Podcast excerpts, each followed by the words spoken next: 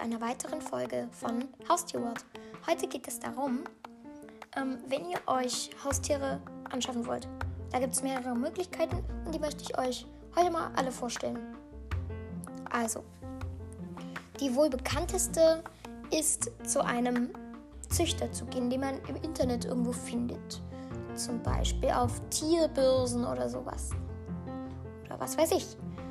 Dort müsst ihr immer gucken. Am besten immer mit, oder eigentlich, wenn ihr zum Beispiel, ähm, also das ist eigentlich bei allen Tierarten so, nur bei Tierarten, wo es halt wirklich nicht geht, sowas wie Kampffisch, ähm, Fische und ähm, ähm, genau sowas halt. Da solltet ihr auch das Muttertier besichtigen dürfen. Ansonsten würde ich euch nicht raten, das zu kaufen. Die zweite Möglichkeit ist, ähm, genau aus dem Tierheim nämlich.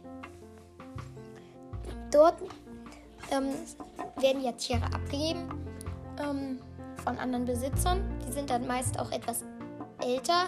Also ihr kriegt dort nicht, nicht so häufig eigentlich.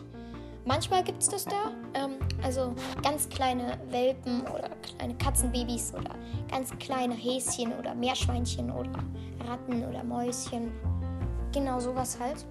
Oder Chinchillas oder sowas. Ähm, das werdet ihr meistens dort nicht finden.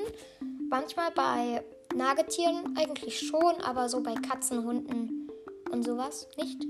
Eigentlich, manchmal schon. Ja. Ähm, beim Tierheim müsst ihr dann trotzdem ein bisschen was bezahlen, aber das ist wesentlich weniger, als wenn, wenn ihr die Tiere beim Züchter kauft.